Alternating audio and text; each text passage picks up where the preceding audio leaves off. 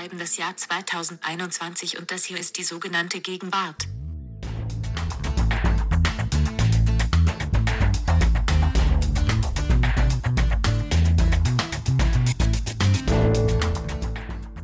Vielen Dank, liebe Siri. Ich bin Idrima Mangold und ich begrüße alle unsere Zuhörerinnen und Zuhörer sehr herzlich bei einer neuen Folge der sogenannten Gegenwart. Und ich begrüße nicht minder herzlich meinen Kollegen Lars. Hallo, Lars. Hallo Ijoma, ich freue mich, dass wir beide wieder zusammen aufnehmen. Wir hatten ja eine ganze Strecke lang zusammen das Vergnügen. Äh, jetzt ist es schon wieder ein bisschen her, dass wir zusammen aufgenommen ja. haben. Aber jetzt ist, ist sozusagen die bewährte männliche Doppelspitze ist wieder zurück. Man dachte, es ist ein Auslaufmodell, aber bei uns funktioniert Genau. Ich freue mich Beziehungsweise auch. es ist etwas exzentrisch Kostbares. Die Leute werden irgendwann Podcasts danach aussuchen, ob es überhaupt sowas wie eine männliche Doppelspitze irgendwo noch zu hören gibt. Das wird, glaube ich, noch ein bisschen dauern, bis das eine Seltenheit beim Podcast wird. Ichuma, worüber sprechen wir heute in der männlichen Doppelspitze? Mal wieder über ein richtiges Kulturprodukt.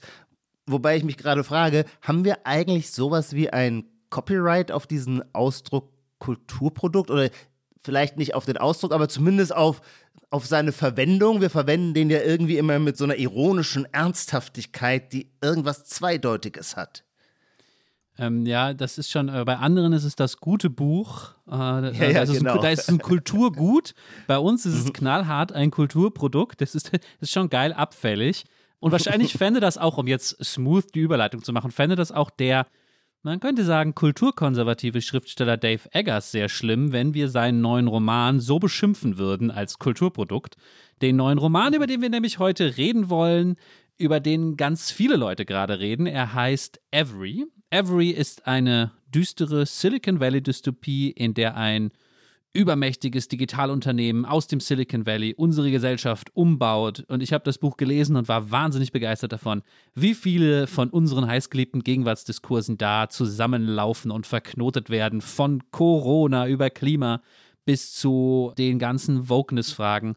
Und man kann anhand dieses Romans ganz toll diese Themen und diese ideologischen Frontstellungen äh, aufdröseln. Ich sehe schon, du bist unstoppable. Aber bevor wir einsteigen mit Dave Eggers, folgen wir unserem bewährten Ritual und beginnen mit dem Gegenwartscheck. Lars, mit welchen Gegenwartsbeobachtungen möchtest du heute mich und unsere Zuhörerschaft herausfordern? Okay, ich fange an. Mein erster Punkt ist der Satz für den Algorithmus. Diesen Satz, den habe ich in letzter Zeit sehr häufig bei Instagram gehört oder eher gelesen, in Instagram Stories so reingepostet.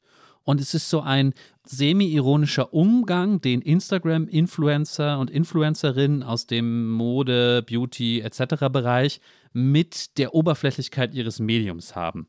Weil es zumindest das Gerücht gibt, ich weiß jetzt gar nicht, wie sehr das dann belegbar ist, dass der Instagram-Algorithmus, Algorithmus ist ja schon immer so ein mystifizierendes Wort, ja, also die Protokolle, ja, dieses, dieses Netzwerks, Bilder und irgendwie Stories bevorzugen, in denen bestimmte Dinge zu sehen sind, wie ein cutes Selfie, tatsächlich auch nackte Haut, ja, also so die typischen halbnackten Frauen bei Instagram oder auch Männeroberkörper irgendwie aus dem Fitnessbereich gutes Essen. Genau, Essen könnte vielleicht auch dazugehören, ja. Und jetzt kann man sozusagen tongue in cheek diese Oberflächlichkeit bedienen, aber schreibt dann dazu, hey, ich mach's für den Algorithmus. Weil wenn ich die mhm. ganze Zeit nur die harten politischen Infos über einen Afghanistan-Krieg hier poste, ja, dann verliere ich nämlich ganz viel Reichweite. Und da muss ich zwischendurch einfach mal ein schönes Selfie posten. Und dann schreibt man so dazu, jetzt kommt noch eins für den Algorithmus. Das ist mein erster Punkt. Äh, mir gefällt der ausgezeichnet. Absolut, weil das Schöne ist ja, wenn gewissermaßen die kritische Selbstreflexion ihrerseits dann schon wieder Massenstandard wird. Und das wird in so einem, kommt in so einem Ausdruck natürlich zum Tragen. Im Übrigen, glaube ich, haben auch wir Dinosaurier von Facebook vor acht, neun, zehn Jahren, als das noch eine lebendige Plattform war, uns nicht viel anders verhalten, auch wenn wir diesen Satz nicht dazu geschrieben haben. Aber ähm, das ist mir oft begegnet, dass namentlich gut aussehende Frauen einfach irgendein nettes Foto von sich posteten, um die Aufmerksamkeit zu catchen und danach dann irgendwie eine wahnsinnig anspruchsvolle Überlegung zum Stand der Gegenwartsliteratur ähm, hingeschrieben haben oder so. Und das war im Grunde das gleiche Verfahren. Aber haben Sie das auch transparent gemacht und dann noch Ja. geschrieben, das Foto war nur für die, Ja. für die Aufmerksamkeit? Okay. Ja. der Trick, wie du schon gesagt hast, diese Selbstreflexion gleich so mit einzupreisen, ist vielleicht nicht ganz neu, aber der Satz bei Instagram, für den kriege ich den Punkt, für den Satz, für Ja. den Algorithmus. Absolut, Danke. der Satz ist auch sehr, sehr schön für den Algorithmus. Ich hatte ihn erst anders verstanden. Ich dachte für den Algorithmus, weil wenn ich Influencer, Influencerin mit vielen Followern auf Instagram etwas über den Afghanistan-Krieg schreibe, dann lernt der Algorithmus, dass auch Postings zu Afghanistan trenden können und wird künftig in alle belohnen und so weiter, ähm, die auch so ernsthafte Themen bearbeiten. Aber so weit geht's dann doch noch nicht. Also man will den Algorithmus nicht umerziehen. Ich dachte, der Satz für den Algorithmus meint, lasst uns den Algorithmus umerziehen, konditionieren, damit der mal ein bisschen anders tickt. Das wäre die nachhaltigere, die nachhaltigere Kampagne. Ja, und du weißt, dass ich immer auf der Seite der Nachhaltigkeit zu finden bin. Was, was ist dein erster Gegenwartscheckpunkt? Ein Wandel in der Semantik oder in der politischen Kommunikationsstrategie. Wir kennen alle die Cancel Culture. Sie war die letzten zwei Jahre lange ein großes Thema. Dann wurde es ein wenig ruhiger um sie. Die Gemüter hatten sich äh, beruhigt. Und jetzt kehrt sie zurück, allerdings tatsächlich als ein Kampfbegriff von links, während ja sonst immer gesagt wird, Cancel Culture, also dass man etwas für Cancel Culture halte, sei ein Kampfbegriff von rechts. Die Linken hatten immer gesagt, das sei ein Phantom, es gäbe überhaupt keine Cancel Culture. Und jetzt in vielen Fällen, aber der prominenteste war gewiss in der letzten Woche die äh, neue Vorsitzende der Grünen Jugend, Sarah Lee Heinrich, deren Tweets, als sie 14 oder 15, 16 Jahre alt war, für Unruhe gesorgt haben. Da hieß es nun plötzlich von linker Seite, hört auf mit der Cancel Culture. Und das finde ich schon ein neues Phänomen, dass dieser Kampfbegriff gewissermaßen die politische Seite gewechselt hat. Aber ich habe jetzt zu viele Sachen dazu zu sagen ähm, und wir sind ja nur im Gegenwartscheck. Wir dürfen es auch nicht zu lange machen. Aber ich muss ganz kurz zwei bis drei Kommentare zu Sarah Lee Heinrich äh, äh, oder Oh Sarah. Sarah Lee Heinrich einschieben. Du sollst mir mal einen Punkt geben. Okay, einen, weil zumindest in diesem Gegenwartspodcast möchte ich einmal kurz etwas sagen. Und zwar, das sage ich rein als Ästhet, ja. Meine ähm, irgendwie politischen, sonstigen Positionen kann man bei Twitter nachlesen. Rein ästhetisch, muss ich einfach sagen, alle diese Tweets, die sie da mit 14, 15 formuliert hat, würden hier sofort sämtliche Punkte im Gegenwartscheck abräumen, weil sie in ihrer Gegenwartslingo und in dieser wirklich hochästhetisierten, popkulturellen, anspielungsreichen Sprache, also da schimmert ja überall der, die Moneyboy-Bezüge durch. Das ist ja ganz wichtig zu erkennen, in welchen Rap-Kosmen sie sich da, sich, sich da offensichtlich bewegt hat, würden hier sozusagen perfekt in diesem Gegenwartspodcast äh, alle Punkte abräumen. Das Ah ja, aber da einmal muss sagen. man dann echt ein Kenner sein, um äh, diese ganzen Feinheiten herauszulesen. Naja, oder jugendlich. Ich glaube, unter, unter Ah, Leuten in dem Dankeschön. Alter ist das. Äh, nee, ich meine ja nicht, meine ich nicht selber, ich meine jetzt wirklich Teenager, ja. Ja. Ich meine jetzt wirklich Teenager. Und ja, was soll ich zu deinem, was soll ich zu deinem Vorwurf sagen? Ich habe das Vorwurf? Hä? Beobachtung? ja bei, ja, äh, zumindest wurde mir das auf Twitter zum Vorwurf gemacht. Wir haben immer die Leute drunter geschrieben, ja, Lars, du hast doch noch behauptet in dem Podcast, es gäbe gar keine Cancel Culture und jetzt sagst du, äh, bei Sarah Lee Heinrich wäre das aber irgendwie Cancel Culture. Das passt doch hinten und vorne nicht zusammen. Ah. Also das habe ich schon als Vorwurf so bekommen von anderen Leuten. Du bist aktives Teil meiner Gegenwartsbeobachtung. Aha. Ja, ähm, also du kriegst den Punkt, weil die Beobachtung ist natürlich richtig. Ja, klar, natürlich genau das ist passiert, ja. Aber wir könnten wahrscheinlich jetzt wieder die ganze Folge streiten, wenn wir irgendwie versuchen würden, der Sache auf den Grund zu gehen oder auf einen. Ich will der Eine Sache gemeinsame nicht, ich bin Position überhaupt nicht wahrheitsgetrieben. Ich bin nur Punkte getrieben. Ich habe den Punkt, damit ist die Sache für mich gegessen. Ja, du hast den Punkt, weil genau dieser Vorwurf wurde mir bei Twitter gemacht vor drei Tagen oder so. Von irgendwie äh, in irgendeinem Druko. Ja, da kann ich ja nicht das abwehren, dass es offensichtlich ein Gegenwartsding ist. Ich bin heute strategisch sehr geschickt in meinem Vorgehen. Lars, mit was kommst du um die Ecke? Okay, ich habe jetzt ein bisschen was. Ich habe jetzt ein bisschen was für, für Kenner, ja. Für Liebhaber, für Liebhaber des Gegenwartschecks. Und auch ein bisschen, ich bin froh, dass du da bist, weil bei Nina weiß ich nicht, ob sie mir das hätte alles durchgehen lassen, aber ich muss ein bisschen ausholen, ja. Ich sitze ja gern in Cafés, ja. Und ich freue mich ja, wenn da ab und zu ein Auto vorbeifährt oder einparkt. Ich bin da ja nicht so hier, nur noch Backfeeds sollen hier rumfahren, ja. Ja.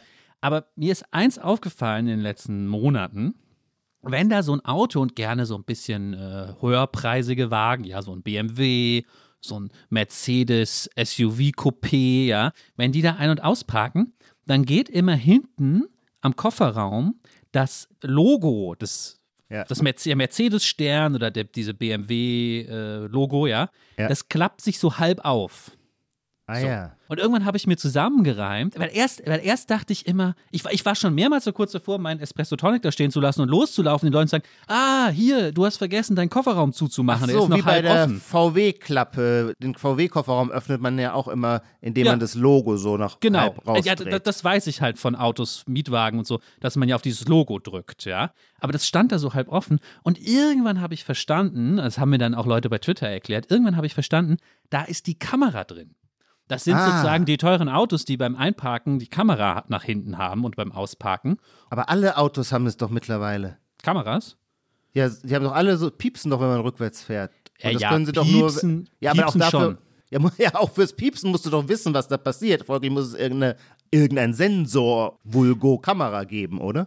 Ich glaube also hier in so, in so meinem Fiat Punto, wenn der überhaupt piepst, dann ist da eher einfach so ein, ich weiß, Gott, ist das ein Radar? Keine Ahnung, ja. Ah ja, Aber okay. die, dass man Ja, wirklich stimmt, ein Kamerabild hat, Mhm. das ist so eher so, wenn ich ein paar Euro mehr auf den Tisch gelegt habe, ja. Ja. Und das klappt immer, also das ist, das ist meine Gegenwartsbeobachtung, dass jetzt bei Mercedes und BMW immer es so aussieht, als wäre der Kofferraum nicht richtig zu, weil wenn die ein- und ausparken, klappt das hinten leicht auf und damit ich so ein bisschen, bisschen mehr das noch an, andicken kann, ja, würde ich jetzt einfach mal behaupten, für mich steht das für die, für die Krise der deutschen Automobilindustrie, weil offensichtlich die Ingenieure in München und Stuttgart es nicht mehr richtig gebacken kriegen, weil ich finde, das ist keine elegante Lösung. Es kann nicht sein, dass ich beim Ausparken so aussehe, als wäre ich ein Trottel, der vergessen hat, seinen Kofferraum zuzumachen. Oh, jetzt muss ich nachdenken, wie ich darauf reagiere. also zum einen Es ist ein ich, bisschen speziell, aber es ist mir aufgefallen. ich habe, glaube ich, Schwierigkeiten, dir den Punkt zu geben, aus dem Grund, dass ich die Beobachtung bedenkenswert finde. Wir können darüber gerne reden. Aber weil es Kameras ja schon seit Ewigkeiten gibt, nehme ich an, ohne dass mir diese Beobachtung je aufgefallen ist, aber es war ja nicht so, dass die Kamera früher woanders war, nehme ich an. Folglich kann das Phänomen nicht neu sein, weil es Rückwärtskameras, keine Ahnung, seit zehn Jahren gibt. Das ist der eine Punkt, nämlich die Frage, ob es wirklich ein aktuelles Phänomen ist. Der zweite Punkt ist jetzt eher so zum drüber reflektieren. Das ist doch vielleicht einfach keineswegs einfach nur eine Fehlentscheidung, sondern es lenkt den Blick der Umwelt auf das Logo. Und darin kann ich erstmal aus Sicht der Autohersteller kein Versagen sehen. Also, ähm, um diese lange Geschichte noch einen Satz länger zu machen, beide deine Punkte kann ich beantworten, indem ich etwas erzähle, was so Automobilfreak-Twitter-User mir dann äh, drunter geschrieben haben. Mir schrieb sogar jemand bei Instagram, dass er bei Autobild arbeitet und ich gerne mit weiteren Fragen dazu kontaktieren soll. Grüße an, an, den, an, den, an den Herrn. Mir wurde gesagt, das ist, weil früher gab es zwar Kameras, aber die wurden immer schmutzig.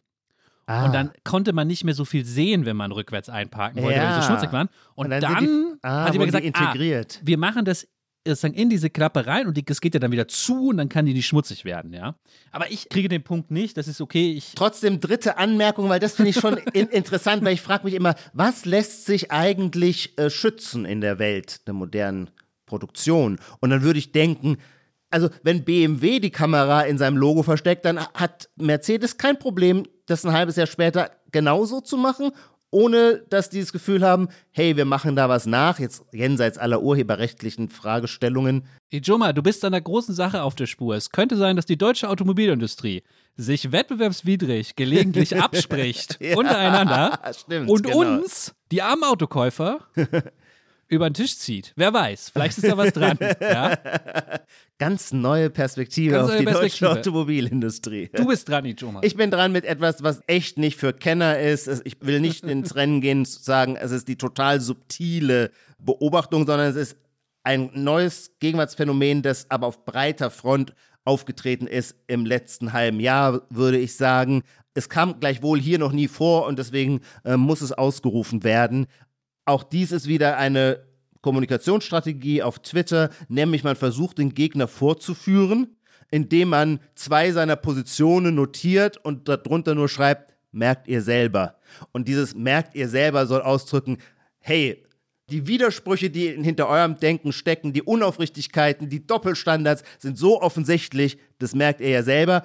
Und dass ihr dann trotzdem weiter so blöd und böse seid, liegt halt daran an eurem Charakterelend. Denn intellektuell, nicht wahr, merkt ihr selber, geht es ja gar nicht zusammen.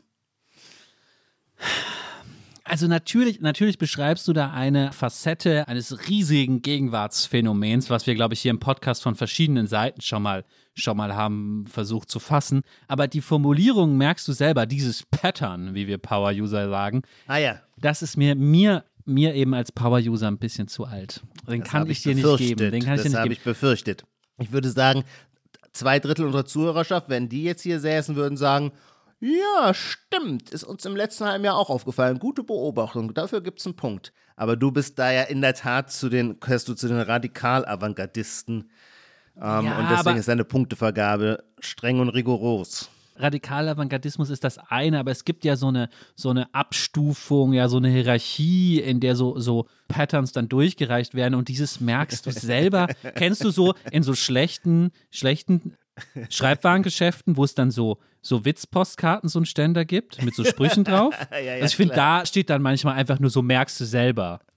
Also man, was auch keinen Sinn macht ohne was anderes, aber so sind diese Postkarten dann. Weißt du, so einfach so Schrift auf rote auf Okay, einer ich roten krieg keinen. Punkt, aber du kriegst dafür einen Ex Zusatz-Extra-Punkt für das perfekte Abdissen meiner, meiner Verhocktheit und Verspätetheit.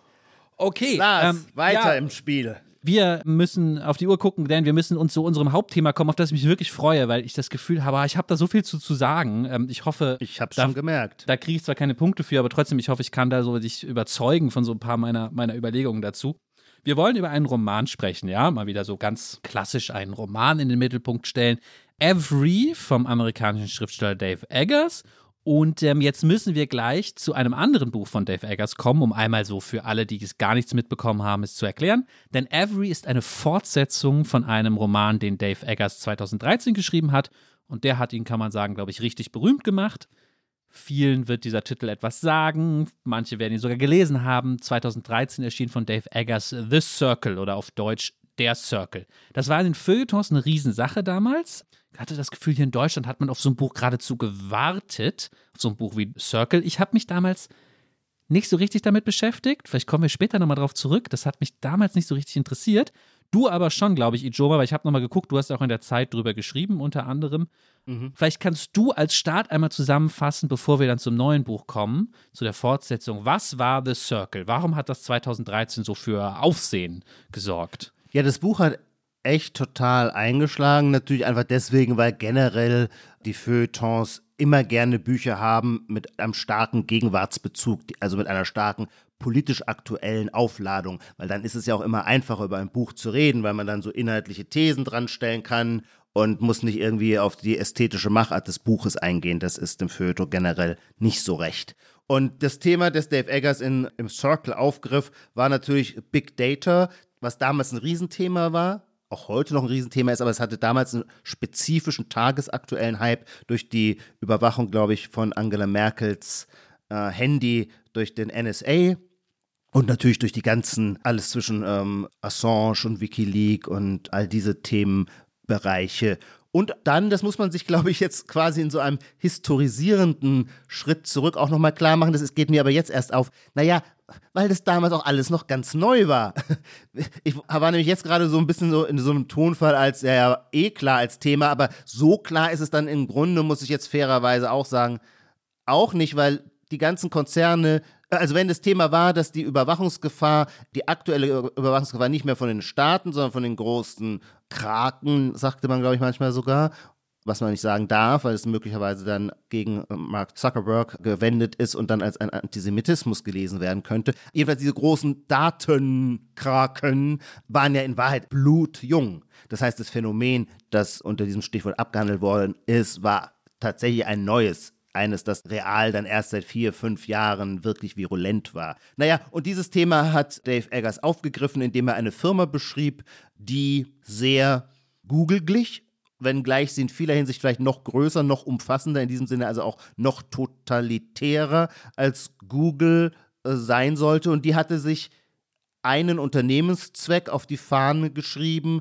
nämlich totale Selbsttransparenz. Und zwar in so einer doppelten Durchdringungstiefe. Einmal als ganz radikale Profilanforderung an alle Mitarbeiter und dann aber, weil natürlich die Plattform von Circle wie die von Google oder Facebook weltweit insgesamt angewendet wird, auch die aller User. Und ähm, das heißt, es soll ein neues Ethos entstehen, das die Welt besser macht. Das war damals auch noch tatsächlich, glaube ich, sehr viel mehr der O-Ton, der aus dem Silicon Valley kam, dass die CEOs dieser fünf großen Firmen, also Facebook, Google, Amazon, das ist jetzt glaube ich nicht Silicon Valley, aber egal, wir wissen, was gemeint ist, Netflix spielte damals, glaube ich, noch nicht so eine Rolle, dass die auch immer sagten, we want to make the world a better place. Also, dass die Vorstellung einer digitalen Transformation der Gesellschaft auch ein Weg zu mehr Humanität ist. Und das Konzept, das gesellschaftspolitische Konzept dahinter war eben diese Vorstellung, wenn wir alles transparent machen, dann wird das Böse gewissermaßen aussterben, weil es jederzeit beobachtbar ist, Surveillance überwacht werden kann und damit ausgemerzt werden kann. Nur ganz kurz noch so, es gab in dem Roman quasi so drei Leitsprüche, Motti, Handlungsanweisungen, ähm, die vom Circle in die Welt gestrahlt wurden. Das eine war, Geheimnisse sind Lügen. Das zweite war, Sharing is Caring. Und Privatsphäre ist Diebstahl. Und genau, ich glaube, ja, ach, ich, ich würde, das wäre dann aber auch mein erster, aber auch damit letzter Satz als Literaturkritiker. Ich hatte mich damals total schwer getan mit dem Roman, weil ich seine Diagnose überhaupt nicht neu fand. Das stand damals in jedem Leitartikel. Also erwarte ich dann von einem Roman irgendwie einen schillernden Mehrwert an Ambivalenz. Und das ist halt was Dave Eggers, den ich generell für einen schlechten Autor halte, vielleicht für einen klaren politischen Interventionisten und so weiter, aber für einen schlechten Autor halte. Ambivalenz, Grautöne, Zwischenbereiche, Zwielichtigkeit ist nicht, was er kann. Er kann immer nur so schematische Figuren zeichnen, die quasi dann Träger einer bestimmten politischen Botschaft sind. Und dieser ästhetische Vorwurf hat aber dann, der, trifft den Roman schon auch als Ganzes. Mein Problem kann ich nämlich ziemlich genau benennen. Der Zugriff, der totalitäre Zugriff von Circle, und jetzt sind wir einfach nur in der Erzählwelt, die Eggers entwirft, der totalitäre Zugriff von The Circle ist so krass und auch so absurd und so offensichtlich, dass es für mich ein unaufhebbarer Widerspruch war und damit auch die fiktionale Glaubwürdigkeit und Konsistenz zerstörte, dass die intelligentesten Menschen der Welt versuchen bei Circle anzuheuern und für dieses Unternehmen zu arbeiten. Die sind nicht einfach nur Rechenmaschinen, sondern hochintelligente, kognitiv hochleistungsfähige Individuen. Und die schlucken all diesen Indoktrinationsschmarren just like this. I don't believe it ich glaube, vieles von dem, was du gesagt hast, lässt sich auch auf das neue Buch übertragen und manches sehe ich so wie du. Trotzdem finde ich das Buch extrem interessant, extrem bereichernd. Ich würde, um ja, auf deine dir zu. Ich finde auch einen Unterschied zwischen beiden. Ah ja, okay. Es gibt viele inhaltliche Unterschiede, über die müssen wir jetzt dringend sprechen. Das ist interessant, mhm. wie das sich inhaltlich verändert hat. Aber ich würde auch auf deine einzige literaturkritische Anmerkung dann einmal kurz eingehen und sagen, vielleicht hilft es ein bisschen, wenn man äh, den Begriff Satire einführt. Ich glaube, Dave ja, Eggers ist ja, weniger klar. ein dystopischer Erzähler als Satiriker. Er hat mhm. ja auch mhm. diese Plattform Max Sweeney's, ich weiß nicht, ob die jemand kennt, äh, wo oft so satirische Kurztexte erscheinen. Und in dem Sinne einer Satire stellen sich dann vielleicht manche Fragen, die du jetzt gestellt hast, vielleicht gar nicht mehr an so ein Werk, weil es eben eine reine Überspitzung sein soll. Und so ist das auch, ja. um jetzt zu unserem eigentlichen Gegenstand zu kommen, so ist das auch bei Every. Sehr dickes Buch tatsächlich. Auf Englisch sind es 600 Seiten, auf Deutsch wahrscheinlich äh, nochmal mehr. Und äh, dieses neue Buch von Dave Eggers spinnt die, naja, satirische Dystopie oder dystopische Satire aus dem Silicon Valley von damals jetzt weiter. Wir sind in einer etwas unklaren nahen Zukunft. Das Unternehmen heißt nicht mehr Circle, sondern Every. Es hat sich umbenannt, nachdem es fusioniert ist mit einem riesigen Handels-, Online-Handelskonzern, der an Amazon angelehnt ist. Ja. Und das ist jetzt alles ein Unternehmen und sozusagen jetzt noch mächtiger und noch größer und noch monopolistischer herrscht es sozusagen durch den kompletten Markt nicht nur digitaler Produkte, sondern dann eben auch beherrscht fast den ganzen Onlinehandel. So, das ist die Ausgangslage dieser neuen Firma. Und Eggers zeichnet, ich finde, das hast du eben gut gesagt, weniger eben Figuren oder so, sondern eher ein Porträt dieses Unternehmens. Und dann im zweiten Schritt auch wieder bei Every der Gesellschaft, die sich in dieser nahen Zukunft ja, man muss schon sagen, recht freiwillig der Ideologie unterwirft, die aus diesem Every Silicon Valley rausquillt. So, das ist die ja. Bewegung, die dystopische Bewegung des, des genau, Romans. Und diese Diagnose ist ja aber sowieso, würde ich sagen, und das meine ich jetzt nicht abwerten, sondern das ist ja nur eine Standardeinsicht, das ist vielleicht die unmittelbar einhergeht mit dem, was ich eben schon sagte, die Umstellung von dem Staat als dem Träger der Kontrollinstanz zu großen Konzernen ist im selben Schritt auch die Umstellung von Zwang auf Freiwilligkeit. Äh, die Konzerne haben logischerweise keine Exekutivgewalt. Da kann nicht die Polizei an die Tür klopfen und sagen, ähm, Herr Weißbrot, wir werden jetzt hier im Namen des Staates eine Kamera über Ihrem Schlafzimmerbett anbringen. Diese Macht haben die ja logischerweise nicht. Das heißt, die Konzerne können, wenn sie, wenn sie uns Menschen überwachen wollen, dann müssen sie auf unsere Kooperationsbereitschaft setzen. Sie müssen uns natschen, sagt man, glaube ich, dass wir bereitwillig uns erkennbar machen und als Datensatz lesbar werden.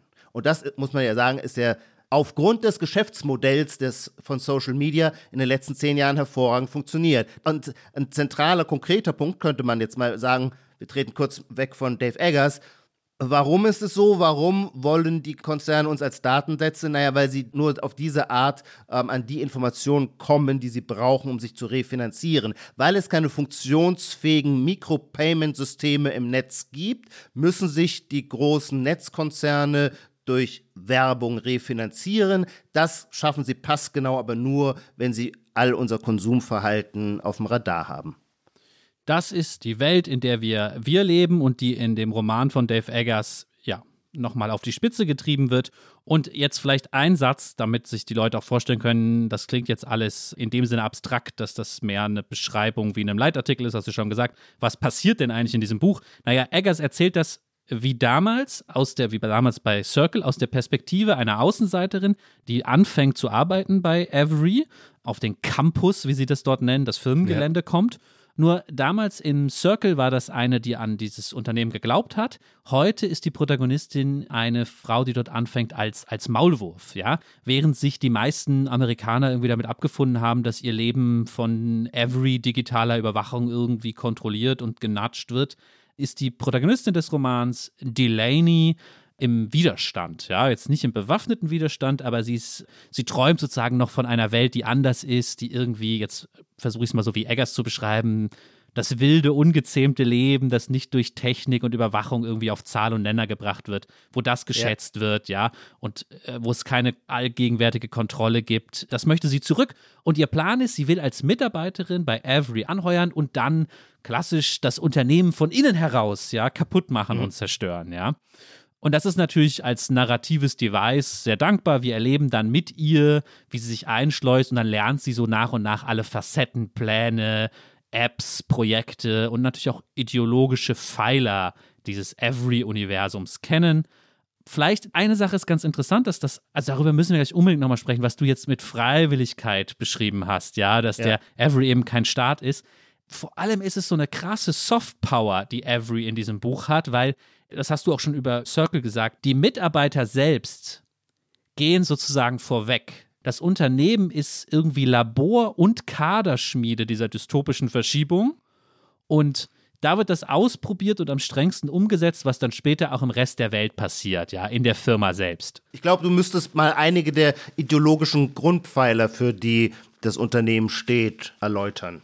Absolut. Wir haben ja eben gesagt, in seinem ersten dystopischen Silicon Valley-Roman ging es Eggers um absolute Transparenz. Das war die ideologische Idee. Jetzt geht es ein bisschen um was anderes und bevor ich das erläutere, lasse ich Siri, passt ja in dem Fall besonders gut, eine Stelle vorlesen. Das ist ja auch eine Rubrik bei uns, die Stelle. Und wir hören einmal rein, lesen einmal rein in das Buch. Ich muss, glaube ich, dazu sagen, Delaney ist gerade auf dem Campus von Avery und hat sich irgendwie auf einer Toilette versteckt also auf einer Firmentoilette, weil sie irgendwie es ja gerade nicht gut ging.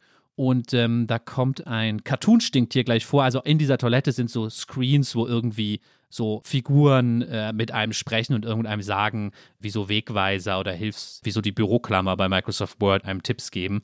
Die kommt einmal vor. Und dann hören wir einmal uns eine Stelle an.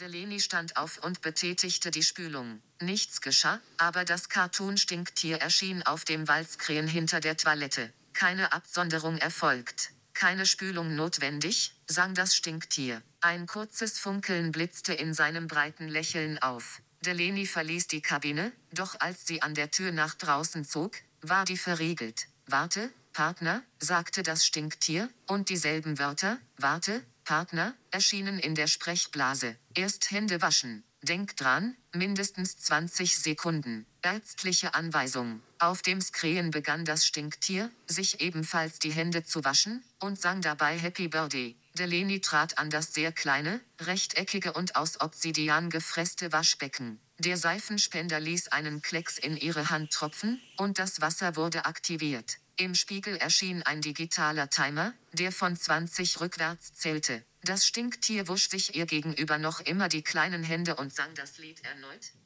Wir erleben hier, wie Delaney auf einer äh, Toilette ist und die Tür geht erst wieder auf, wenn sie sich die Hände gewaschen hat. Das ist ein schönes Bild, was recht früh in diesem, in diesem Roman dafür kommt, für diese ganze Kontroll- und Nudging, ist schon fast mehr als Nudging hier, Idee, die Avery verfolgt. Und vor allem natürlich sein erster Punkt, woran sind sie interessiert? Auch wieder in einer besseren Welt. Hier geht es sehr aktuell, da konnte Eggers sozusagen die Erfahrung der Pandemie noch einbauen, um Gesundheit, ja. Also die Idee bei Eggers ist immer, dass Avery letztlich Dinge nimmt, die wir ja richtig finden, wie zum Beispiel, die Leute sollten sich die Hände waschen, ist doch ganz klar, dass sie sich die Hände waschen sollen und sie sozusagen mit Hilfe dieser digitalen Überwachungsmöglichkeiten so verschaltet, dass dann etwas irgendwie Gruseliges rauskommt, nämlich, dass ich gar nicht mehr aus dieser Toilettenkabine raus darf, bis ich mir Und zweimal das wäre Happy dann Birthday. in der Tat ja schon Zwang und nicht mehr Nudging. Aber da würde ich jetzt doch sagen, wir müssen unterscheiden zwischen der Innenwelt des Konzerns und der Außenwelt. Und in der Innenwelt, aus der diese Toilettenszene stammt, gibt es dann tatsächlich diesen zwanghaften Zusammenhang zwischen Überwachung und überhaupt Handlungsfreiheit. Die gibt es ja nicht erst, wenn man wäscht sich die Hände, sonst kommt man dann nicht raus. In der Welt draußen sieht es anders aus. Da gibt es zum Beispiel in San Francisco, was noch die liberalste Stadt, die freiheitlichste Stadt in den Vereinigten Staaten in der Romanwelt ist, immer noch Gassen oder kleine Straßen ohne Kameras. Da stehen dann nur große Schilder, die sagen, sie begeben sich jetzt auf eigene Gefahr auf eine Straße, die nicht durch Kameras überwacht wird. Kurzum, da ist es eben dann in dem Sinne doch Kooperation, ob man im Überwachungsspiel mitmacht oder nicht. Allerdings natürlich eine Kooperation, die mit einer quasi Einschüchterungsbedrohungskulisse arbeitet, nämlich in den Gassen ohne Kameras, da herrscht natürlich wilde Kriminalität. ist auch wieder ein schönes Detail. Ich finde, sowas kann Eggers toll. Er dreht ja hier unsere jetzige Welt auf den Kopf, weil jetzt sehen wir ja manchmal Schilder, Achtung, CCTV in Action, sie werden hier gefilmt. In dieser Welt ist es andersrum. Man wird sozusagen bei Warnschild darauf hingewiesen, wenn man nicht gefilmt wird. Du hast völlig recht, die meisten Dinge passieren freiwillig und so ein Schild und meinetwegen das mit der Toilette, das sind dann Details, aber letztlich zeigt Eggers auch, wie dieses Unternehmen im ganz Großen die Gesellschaft umpflügt, nämlich eine App, deren Launch er beschreibt, heißt AuthentiFriend könnte man es so aussprechen, also so ein komisches Koffer, ausgedachtes Kofferwort. Und da geht es dann darum, dass sie äh, die Leuten die Möglichkeit geben, äh, wenn man mit Freunden FaceTimet, dass automatisch Algorithmen irgendwie einordnen, ob derjenige lügt, ob der einen wirklich mag, wie konzentriert er ist. Ja. Und das gibt er als Werte aus. Und dazu wird keiner gezwungen, aber alle wollen unbedingt mitmachen. Ja, jeder lässt das mit sich machen, jeder will das mit seinen Freunden und seiner Familie machen, weil es einfach so verführerisch ist. So, also dieses Authentic-Friend verschiebt dann nochmal die Ideen von Kontrolle und auch von dieser Algorithmisierung. Das Wort erläuter mal, weil äh, wenn man es liest, ist es einem klar, aber wir sind jetzt hier beim Podcast und du hast es schnell ausgesprochen. Achso, wegen, man, man soll, man, man will authentische Freunde haben und die App sorgt dafür die Authentizität. Ich könnte jetzt wissen, interessiert das Ijoma Ja. wirklich, was ich gerade sage, ja? Macht er wirklich gern mit mir Ja, Podcast oder ja. spielt er es nur? Ja. Da erwischt man sich auch selber, dass man manchmal denkt, ja, wäre schon interessant zu wissen, vielleicht würde ich es mal ausprobieren und so baut sich diese Gesellschaft von selber um. Aber ich will jetzt gerade so zwei, drei, weil es gibt so viele Aspekte. Man muss wirklich, äh, es sind 600 Ja. Seiten, es gibt wirklich sehr viele Gegenwartstrends, die Eggers da zusammenfließen lässt und nicht, nicht so, dass man denkt, das Mhm. ist krampfhaft, sondern dass es total Sinn ergibt, dass es alles zusammenkommt. Ja, Das absolut, Wort. Wokeness kommt in dem Buch nicht vor oder Vogue, aber es ist ganz klar, dass viele der Tendenzen, die Eggers da ins, in die Zukunft verlängert, mit ja, dem zu tun haben, was man manchmal Vogue Capitalism oder so nennt, nämlich dass gerade in den amerikanischen Großunternehmen und wiederum insbesondere im Silicon Valley zum Beispiel es eine große Rolle spielt, dass man mit Sprache nicht verletzt. Darauf legen diese Unternehmen Wert. Und das wird hier nochmal weitergetrieben, weil ja, total. Also das Vogue-Movement feiert die größten Triumphe an den Universitäten und in den Konzernen. Ich wundere mich immer, weil ich denke immer an meine lieben linken Freunde, die so woke sind und immer gegen den Kapitalismus, dass das die nie irritiert, dass ihre heilige Religion vor allem im Kapitalismus mit den alleroffensten Armen angenommen wird. Und warum? Naja, weil es die nichts kostet, natürlich. Da, da würde ich widersprechen und sagen, die einen irritiert es sehr und die kämpfen dagegen und die anderen waren, um Dietmar da zu zitieren, eh immer nur Liberale. Die waren Liberale wie du, nur unter anderen Vorzeichen, deswegen freuen die sich darüber. Aber hier wird das sozusagen nochmal krass verlängert und die Mitarbeiter von Every haben so Apps immer am Laufen, die sozusagen checken, was für Wörter sie benutzen und dann sollen diese Apps dazu führen, dass sie schöner sprechen, ja, aber auch, dass sie ähm, beleidigende, verletzende Wörter vermeiden und dann kriegen sie eine negative Bewertung, wenn sie irgendein anrüchiges Wort irgendwie benutzt haben. Das ist sozusagen eine, eine, eine Sache, die in dem Buch eine gewisse Rolle spielt, also diese Art von, ich nenne es jetzt mal Identitätspolitik, die sich da verlängert. Ja. Dann, ich glaube, das Wichtigste ist das Klima. Für mich ist Kampf gegen den Klimawandel hat nichts mit Wokeness zu tun. Ich will das nicht zusammenwerfen, deswegen ist das für mich was Extras. Die wichtigste soziale, gesellschaftliche Frage, die Every ja beantworten will, wo sie die Welt besser machen will, ist, wie kriegen wir den Klimawandel in den Griff? Das ist sicher das Hauptgelenk ja. dieses Romans. Und darauf müssen wir gleich zurückkommen. Ach, eine Sache will ich noch erzählen. Und zwar auch eine andere schöne, wäre auch was für unseren Gegenwartscheck gewesen, eine schöne Gegenwartsbeobachtung, die, die Eggers so verlängert und dann in einen tollen Plot noch einbaut. Das muss ich kurz erzählen in der ersten Hälfte des Romans wird ein Gegenspieler eingeführt, ein Präsidentschaftskandidat, der sozusagen präsentiert wird als der letzte Politiker, der möglicherweise noch die Macht aufbringen kann, sich mit diesem Konzern tatsächlich anzulegen und nicht letztlich nur der mhm. verlängerte Arm mhm. dieses Unternehmens ist, ja. Ähm, es wird dann so mehr so nebenbei noch erklärt, der kommt so aus dem Mittleren Westen, so ein bisschen aus so einer ja, provinziell, noch von religiösen Werten geprägten amerikanischen Kleinstadt und er ist schwul. Er ist offen schwul, das ist gar kein Problem. Aber diese Kombination wird dann später wichtig, weil irgendwann besucht er den Every Campus und wird eingeladen. Und das ist das Ende seiner Ambition, Präsident zu werden. Warum? Weil wir schon vorher erfahren haben, dass auf dem Every Campus alle, fast alle Mitarbeiter nur noch so hautenge Spandex-Anzüge tragen das ist natürlich von Eggers toll gesehen, weil er natürlich sieht, dass in San Francisco, New York und wahrscheinlich in vielen Liberal Cities in den USA Frauen natürlich heute mit Leggings ohne was drüber, mit diesen Sportleggings, die sehr eng sind, draußen rumlaufen. Und das hat er sozusagen in die Zukunft verlängert. Vor allem machen es jetzt auch mhm. Männer. Das heißt, das beschreibt er immer wieder, dass man dauernd so männliche Geschlechtsteile sich abzeichnen sieht auf dem Campus, was aber keinen stört mhm. da. Es ist so entsexualisiert quasi. Mhm. Nur Delaney ist völlig irritiert davon, dass sie alle so rumlaufen. Und dann kommt parallel noch, dass dieses Unternehmen an einer Eye-Tracking-Software arbeitet, die sozusagen bei jedem von außen immer sofort sagen kann, wo er hinguckt. Ja, das ist sozusagen der neuen Clou. Und jetzt kommt dieser schwule Präsidentschaftskandidat auf das Gelände und er kann nicht anders, ja, er kann nicht anders als irritiert oder vielleicht auch interessiert immer mal wieder auf die Geschlechtsorgane dieser Männer, die sich abzeichnen, da überall hinzugucken.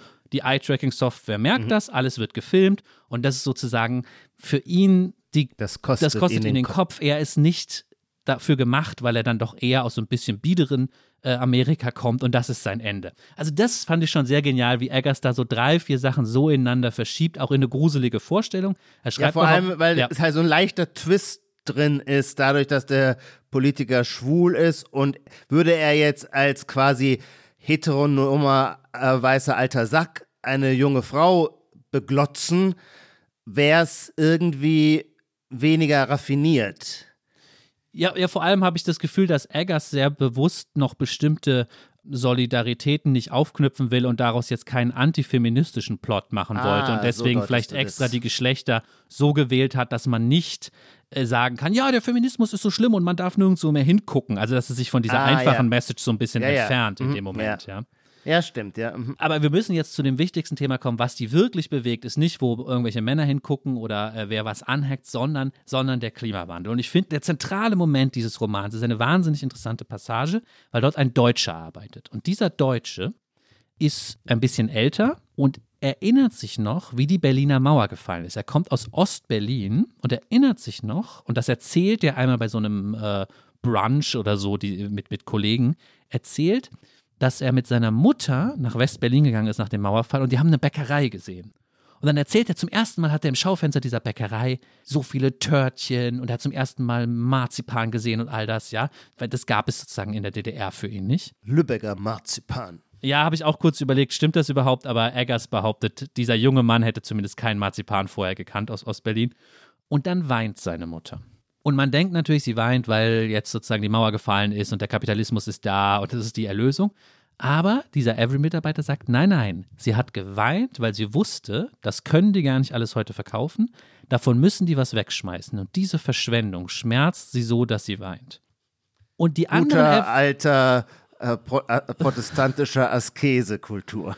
und die anderen Every-Mitarbeiter und auch die Vordenker dieses Unternehmens stimmen dem zu. Das ist auch ihre Philosophie. Ihre Philosophie ist, Freiheit vor allem erstmal der Produktauswahl ist was Schlechtes. Ja. Sie sind zwar ein Unternehmen im kapitalistischen Sinn, aber sie wollen das eigentlich abschaffen. Ja. Nur so sagen sie letztlich der Klimawandel verhindern. Aber es ist nicht nur, diese Freiheit ist nicht nur ein ökologisches Problem, eine ökologische Bedrohung, sondern auch eine psychologische, das betonen sie immer wieder. Die Menschen sind nicht gemacht für diese, für diese Freiheit, ja? ja. Sie wollen nicht überfordert werden von Möglichkeiten und Produkten und daran arbeitet diese Institution, das abzuschaffen und Lass das fand ich einen wahnsinnigen ich, Gedanken. Ich will nur ganz kurz ja. bitte dann weiterreden, aber ja. aus didaktischen Gründen möchte ich eine kurze Zusammenfassung dessen bringen, etwas auf den Punkt bringen, was du jetzt alles erzählt hast, mhm. nur damit wir so ein bisschen die Struktur unseres Gesprächs damit auch gliedern. Das ist natürlich das Interessante an Dave Eggers in diesem Roman, wo ich wirklich sagen würde, da ist ihm etwas gelungen, dass er die normale ideologische Kartografie ein wenig durcheinander Absolut, bringt. Und ja. da wird es spannend. Und das sind die beiden Punkte, die du beschrieben hast schon mal die Identitätspolitik ist per se ja in jedem normalen Gegenwartsroman, alle Romane sind ja gegen Rassismus und gegen Diskriminierung und so weiter. Kurzum, äh, Identitätspolitik ist da immer positiv konnotiert. Und jetzt haben wir einen totalitarismuskritischen Roman gegen die Überwachungsfähigkeit der Konzerne, in dem aber nicht aus der Position der Identitätspolitik gesprochen wird, sondern diese selber ein ein Ziel ist, dem sich die kritisierten Konzerne anschließen. Und das gilt eben dann in dem Roman in noch stärkerer Weise für die Frage des Klimawandels. Also alle die totalitären Instrumentarien, auf die das Unternehmen zurückgreift, sie tun es in der Absicht, etwas Gutes zu tun. Etwas, wogegen ja nichts zu sagen ist. Natürlich Gegen das auch Eggers im Prinzip nichts sagt. Interessanterweise. Also, Und zwar jetzt nochmal in der Steigerung, sogar der Konsumismus klassischerweise die Gegenposition zum Schreckenswort neoliberalen Kapitalismus aus Kalifornien, selbst der Konsumismus wird von diesen Konzernen selber kritisiert.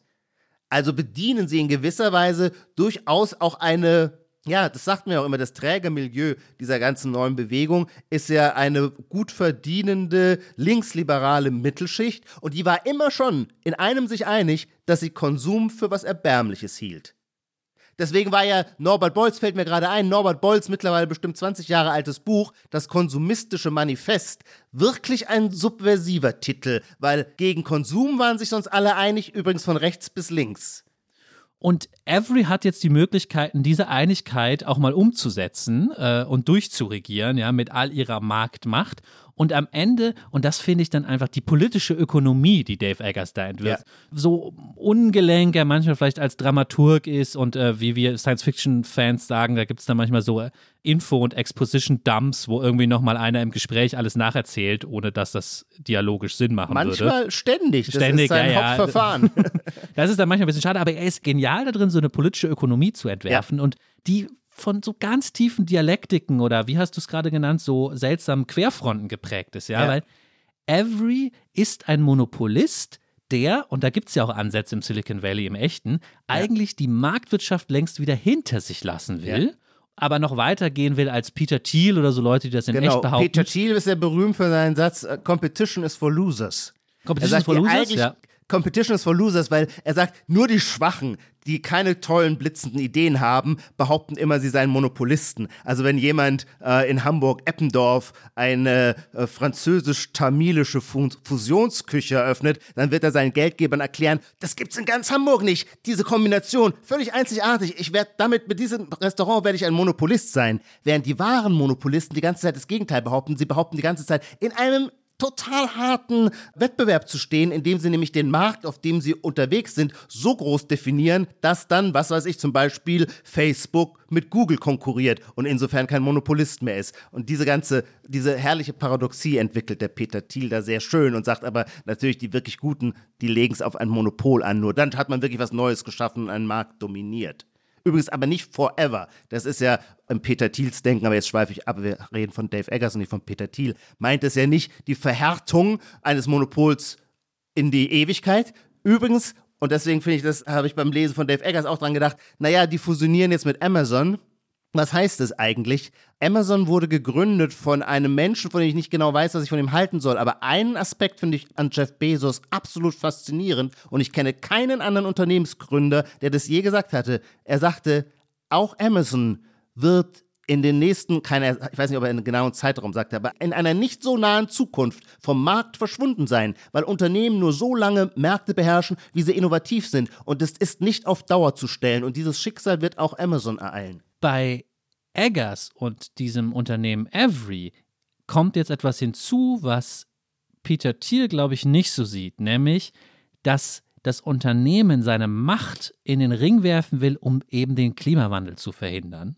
Ich ja. weiß nicht, da ist Peter Thiel, glaube ich, etwas äh, weniger engagiert. Ich will ihm da jetzt nichts unterstellen.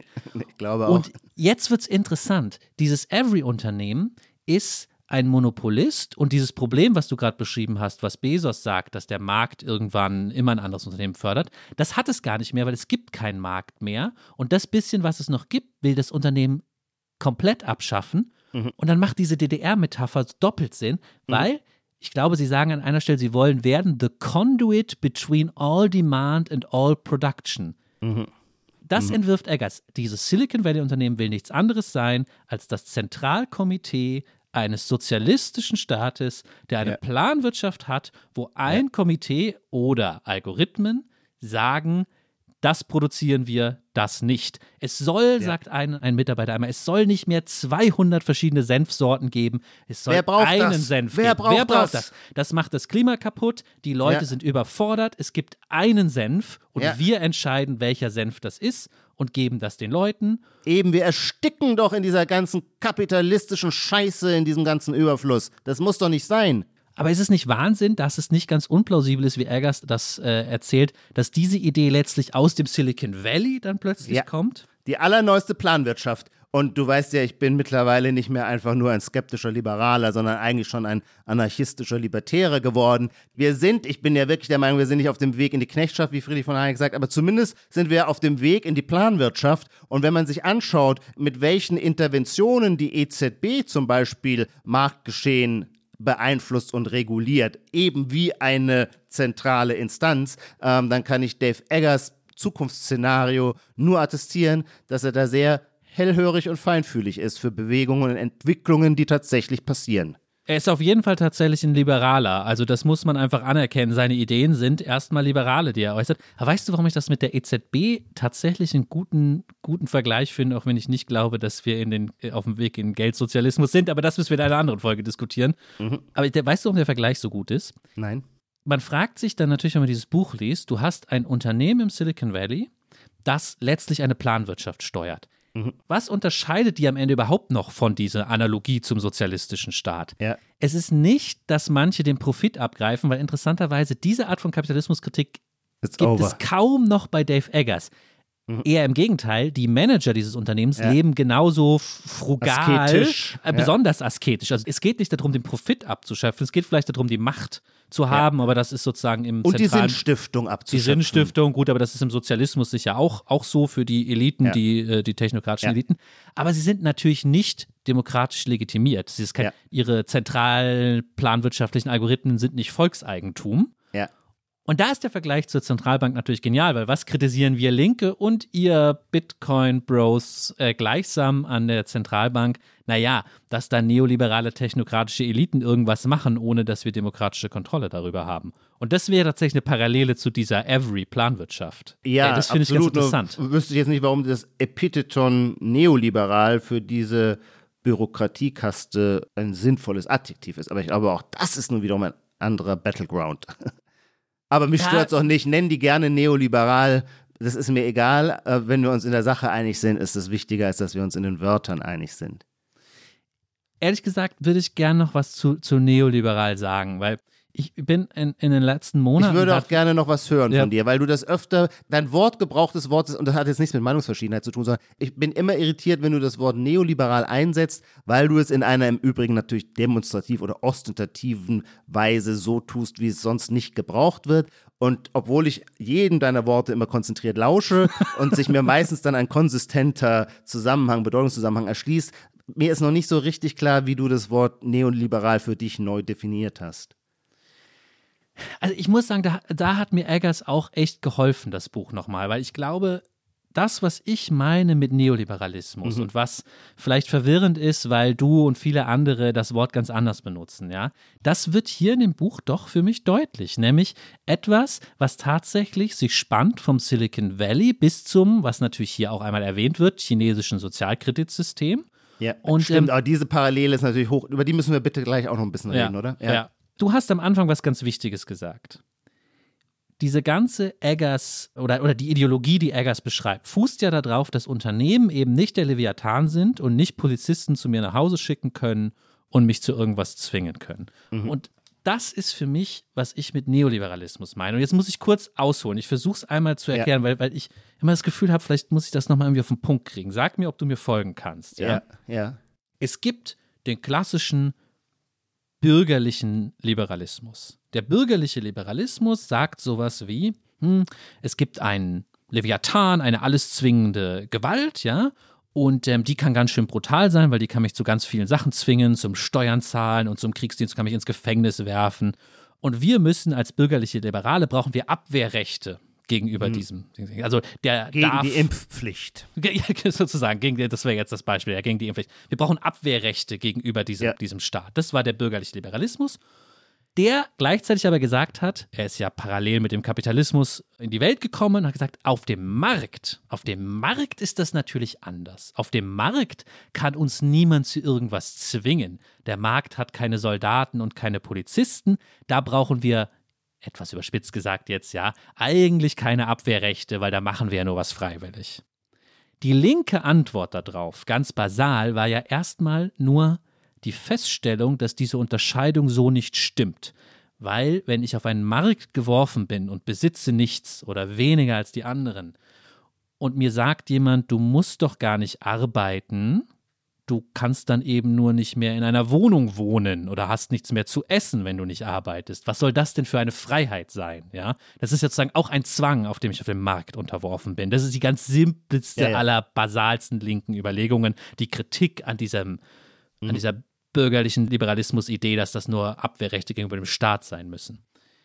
Weißt du, was jetzt Neoliberalismus für mich heißt? Neoliberalismus heißt, dass Leute diese linke Analyse at face value genommen haben und gesagt haben, stimmt, es gibt eigentlich gar keinen Unterschied zwischen der Frage, ob der Staat irgendwas mit mir machen will oder ob der Markt irgendeinen Druck auf mich ausübt, ja, da haben Linke recht. Das ist sozusagen beides das Gleiche.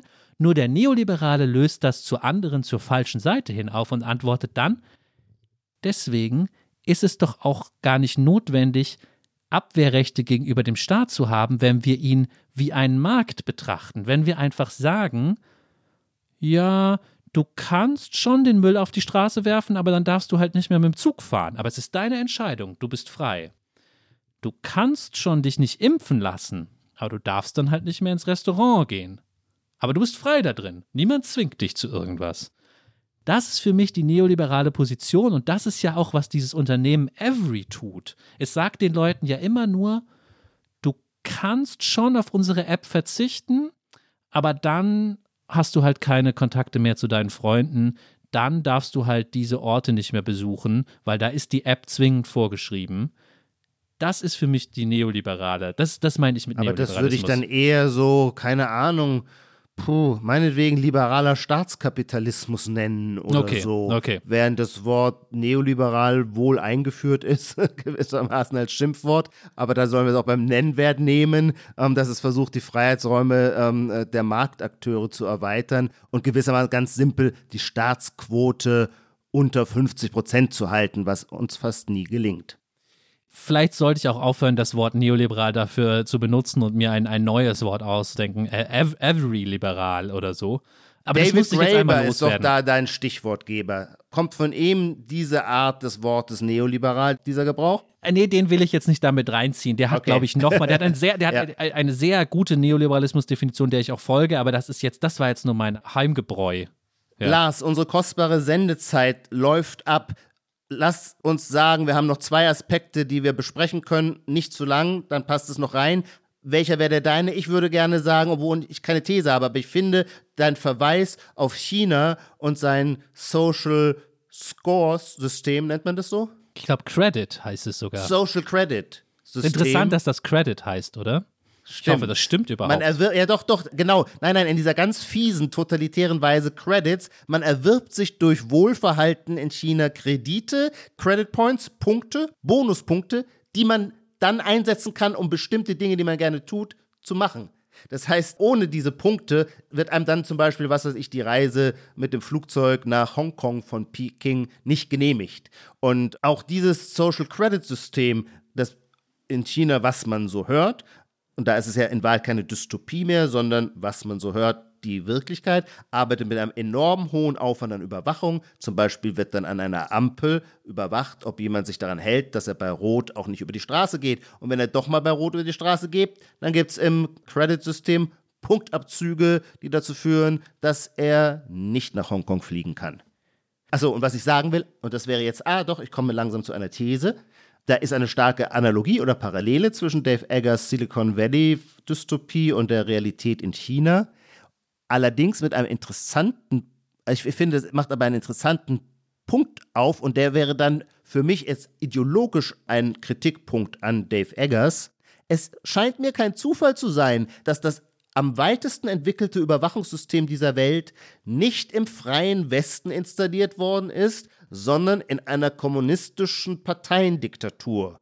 Und dafür ist Dave Eggers als Kulturkonservativer, der fraglos ist, eben blind. Nämlich, dass, und das wäre jetzt meine These, und das ist eine reine Überzeugungsthese, kann sein, dass die Wirklichkeit mich Lügen straft. Der Kapitalismus hat, weil er grundsätzlich nach produktiver Zerstörung, wie Schumpeter gesagt hat, nach produktiver Zerstörung ausschaut, neigt er eben nicht zu dieser Totalisierung eines Monopolisten, sondern er wird immer wieder die Zerstörungs- und Produktivkraft von Neuerungen, von neuen Mitspielern am Marktgeschehen herausfordern, die die totalitäre Abschließung des Systems dann, so Gott will, verunmöglicht. Vielleicht bin ich naiv, das kann gut sein. Nee, also, das ist- ich ist- sage nicht, das ist so. Das ist nur mein, meine Überzeugung und meine Hoffnung. ich finde es total interessanten Einwand. Das Problem ist jetzt nur, ich will jetzt nicht den äh, Pseudo-China-Experten aus dem, aus dem Feuilleton geben, der gerade nochmal in Was ist was China irgendwie reingeblättert hat und jetzt irgendwas erzählt. Aber man müsste jetzt, vielleicht wäre das auch mal eine eigene Folge oder so, müsste natürlich darüber sprechen, was die chinesische Wirtschaftsordnung eigentlich ist. Ja. Für mich ist sie ja eher eine Hypervariante. Ja, ja, tatsächlich. Für mich ist sie das, was neoliberal meint, nämlich den, diese Vermischung von Staat und, und Kapitalismus. Aber vielleicht führt das hier zu weit. Für dich ist es offensichtlich einfach ein sozialistisches Land. Ja, natürlich. Ach, schau doch, was im letzten halben Jahr an den äh, Börsen in China passiert ist. Die Partei greift überall durch, die enteignet, die beschränkt, da gibt es kein freies Marktgeschehen. Schau mal, warum Evergrande jetzt nicht zum größer, zu größeren Verwerfungen im Moment zumindest noch nicht geführt hat. Warum? Naja, weil die Partei problemlos intervenieren kann und die äh, Unternehmen rauspauken kann. Ich will jetzt nicht das gleiche Gag-Pattern wiederholen, aber eine große Finanzindustrieinstitution gerät in Schieflage und der Staat Ja. tut alles, um diese Schieflage nicht in ihren Marktmächten Ja, einfach umkippen zu Da lassen. sind wir das, uns einig. Ich sehe die Parallele auch. äh, absolut. das, das kann natürlich nur in China passieren. Weiß Gott, dass das nicht mal in Amerika passiert wäre. Okay, du hast noch einen letzten Aspekt, falls du noch was auf dem Herzen hast. Gibt es noch irgendeinen Punkt, den du mit Blick auf Dave Eggers ansprechen wolltest? Ach so, weil ich am Anfang gesagt habe, dass ich bei Circle nicht so richtig, nicht so richtig mich interessiert habe damals. Das finde ich schon interessant, Ah, ja. weil ich damals wirklich jede Art von Digitalpessimismus irgendwie aus so einem Ressentiment heraus verabscheut habe. Wir haben uns echt Ja. den ganzen Tag drüber lustig gemacht und dann haben wir gesagt, Ja, und im 19. Jahrhundert haben die Leute gesagt, dass die Frauen büchersüchtig sind. Oder war das im 18.? Stimmt. Ich weiß nicht, da kennst du dich besser Stimmt. aus. Ähm, ja, und jetzt, jetzt sagen die, dass das Digitale irgendwie Im ein Problem 18.. ist. Es ist doch, ist, ist im 18. Sorry, ja. Ja. Es ist doch alles albern, ja. Was, was Ja. wollen die uns erzählen? Und es ist doch toll, was wir für Möglichkeiten haben. Und das ist schon krass. Also 2013 dachte ich noch so, dass ich in Das den stimmt. letzten. Also es ist total interessant, was du sagst, Lars. Mir fällt gerade nur, um das Ja. zu untermauern, auch die ich sehr schätze, Katrin Passig. Was hat die an äh, Witz und Pointenreichtum eingesetzt, um sich über jede Form des Digitalskeptizismus lustig zu machen und auch unendlich auf diese Sachen, ja, als die, Le- als die Eisenbahn aufkam, sagten die Leute, es verträgt kein menschliches Gehirn, so schnell von Punkt A zu Punkt B zu kommen und so weiter. Ich erinnere genau diese Stimmung und ich teile sie auch. Ich war auch damals, ich vielleicht eher aus anderen Gründen, ja, hm, da war ich vielleicht ein bisschen naiv. Mir hat die, ja, die antikapitalistische Spitze gegen das Silicon Valley damals halt nicht gefallen und gewissermaßen nur aus dem vermutlich etwas naiven Versuch, dieses System zu verteidigen, habe ich dann auch gleich das Silicon Valley mitverteidigt. Wa- Was jetzt nicht heißen soll, dass ich nicht gleichwohl glaube, diese Technologien sind riesige Bedrohungen und gleichzeitig natürlich riesige äh, Möglichkeitsraumeröffnungen, eröffnen riesige Möglichkeitsräume und deswegen heißt es total hellwach zu sein und sich zu wappnen gegen die Kontrollgefahr, die gewaltig ist. Und trotzdem wird ja kein Weg gegen die Digitalisierung unserer Lebenswelt, wird es kein Mittel dagegen geben. Und verzeih mir diese, dieses Ceterozen-SEO, das ich hier jetzt anfüge, natürlich die Vordenker der gesamten Digitalisierung, die Cypherpunks, die schon in den frühen 90er Jahren das berühmte kryptografische, glaube ich, heißt es, Kryptomanifest geschrieben haben, denen vollkommen klar war, was Big Data mit uns machen wird. Und die suchten nach digitalen Lösungen für die Überwachungsgefahr. Und eine dieser Errungenschaften ist dann eben der Bitcoin als eine, oder ich glaube, du bist sogar bei den Kryptowährungen noch mehr Monero-Fan, weil es weil der Bitcoin ist ja nur Pseudonym, äh, Monero ist sogar tatsächlich anonym. Das sind quasi dann digitale Tools, damit wir nicht von Big Data komplett ausgelesen werden. Ja, es ist schön, dass du, dass du mit so einem Hoffnungsschimmer schließt. Also ich habe irgendwie, nachdem ich damals da so einfach keinen Pessimismus an mich ranlassen wollte, habe ich jetzt einfach nur das Gefühl, auf so einer viel individualpsychologischen Ja. Ebene, ja, die letzten zehn Jahre Twitter haben einfach dazu gehört, dass mein Gehirn einfach Brei ist. Das ist eine breiige Okay, Masse, die so hin und her schwappt. Ich bin Das einfach dumm stimmt, dein- geworden. Ja, Lars, du bist, dein Hirn ist brei geworden, aber dafür bist du damit auch berühmt geworden. It's a trade-off. Werbung. Diese Woche in der Zeit? Die Bücher des Frühlings. 16 Seiten blühende Fantasie. Von gefährlichen Liebschaften, einer Flucht auf dem Mississippi und magische Erzählkunst. Das Literaturspezial zur Buchmesse in Leipzig. Die Zeit, Deutschlands größte Wochenzeitung. Jetzt am Kiosk oder direkt bestellen unter zeit.de/slash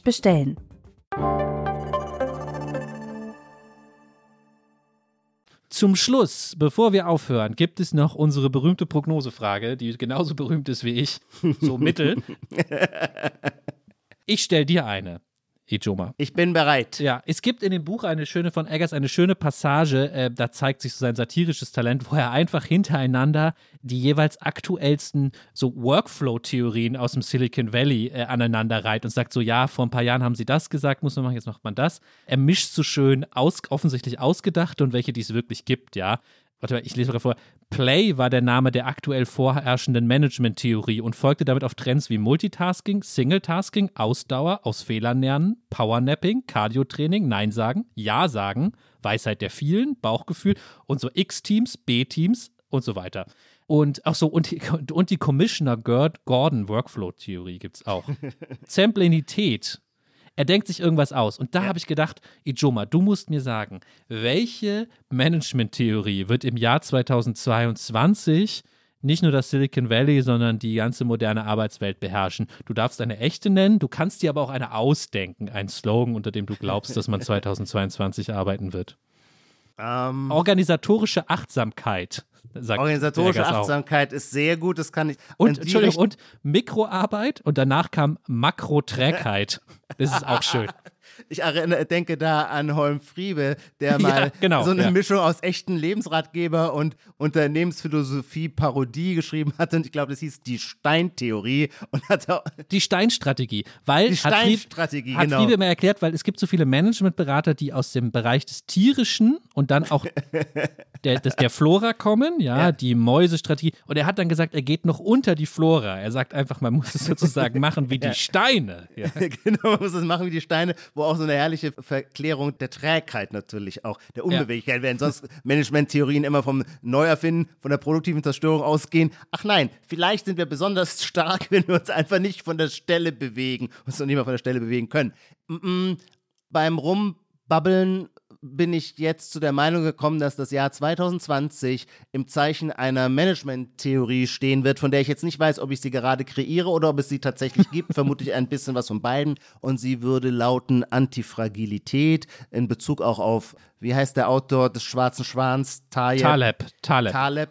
Ja. Der denkt viel über Antifragilität nach und ähm, das meint, wie bauen wir Systeme so, dass sie mit unerwarteten Ereignissen, die tendenziell bedrohlich sind und äh, die das Fortführen des Systems gefährden können, so umgehen, dass wir, dass zumindest Teile des Systems weiterarbeiten. Also wir müssen uns selber so aufstellen, dass wir nicht so vulnerabel sind und damit umgehen können, wenn ein Teil des Systems nicht arbeitet, dass trotzdem noch irgendwas passiert. Antifragilität meint damit umgehen zu, nicht Systeme zu bauen, die zwar hochleistungsfähig sind, aber so fragil, dass schon ein leichtes Staubkorn äh, sie aus der Bahn wirft.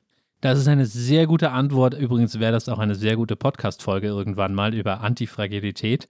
Mhm. Ijoma, ich bedanke mich bei dir, dass du mir zugehört hast bei meiner Begeisterung für das Buch von Dave Eggers, Every, was, das können wir vielleicht sagen, bei Ich Kiepenheuer und habe Witsch viel dabei erschienen gelernt, ist. namentlich da nochmal deine Gedanken zum Neoliberalen. Ich werde weiterhin nachdenken. Du bist da vermutlich an was dran, was aber da bist du so weit vorne weg, dass ich und alle anderen vermutlich noch ein bisschen länger nachdenken müssen, um genau zu verstehen, was du da siehst. Aber ich kann schon gut sein, dass du da was siehst, ja. Das ist nett von dir. Ich bedanke mich auch bei den Hörerinnen und Hörern und ähm, verabschiede mich bis zum nächsten Mal. Ich auch. Ciao. Die Titel aller Bücher, Artikel, Filme, Songs oder Serien aus dem Podcast finden Sie in der Podcast-Beschreibung. Bei Anregungen, Kritik und Lob schreiben Sie uns gerne an gegenwart.zeit.de.